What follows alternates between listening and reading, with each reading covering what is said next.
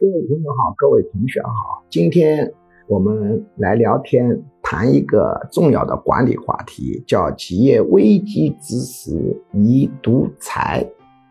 一般来说，当一个企业进入危机的时候，企业内部不同的声音特别多。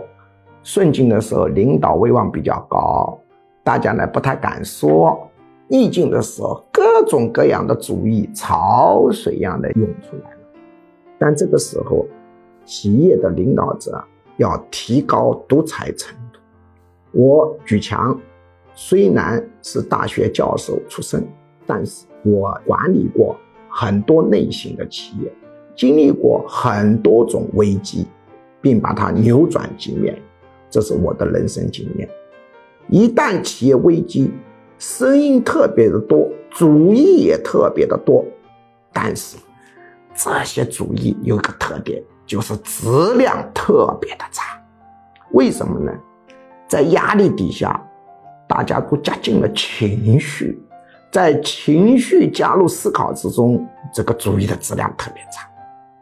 而且在高压与情绪底下，组织成员很多人出的主意啊，都是抓不到要点，净讲的是一些次要的东西。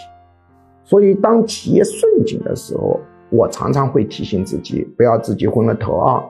我做决策的时候是有反对委员会的，重大复杂的决策，反对委员会坐这边，主张这个主意的人坐这边，两个人互相对辩，或者是两组人互相对辩，我就听他们吵架。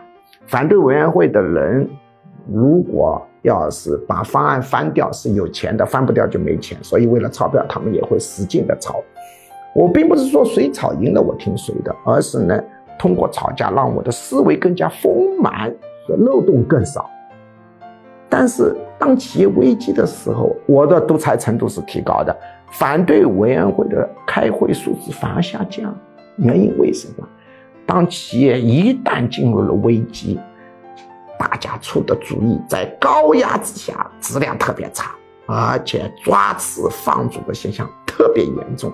这时候就要完全依赖于领导的高度的抗压性，提高决策准确率，提高独裁程度。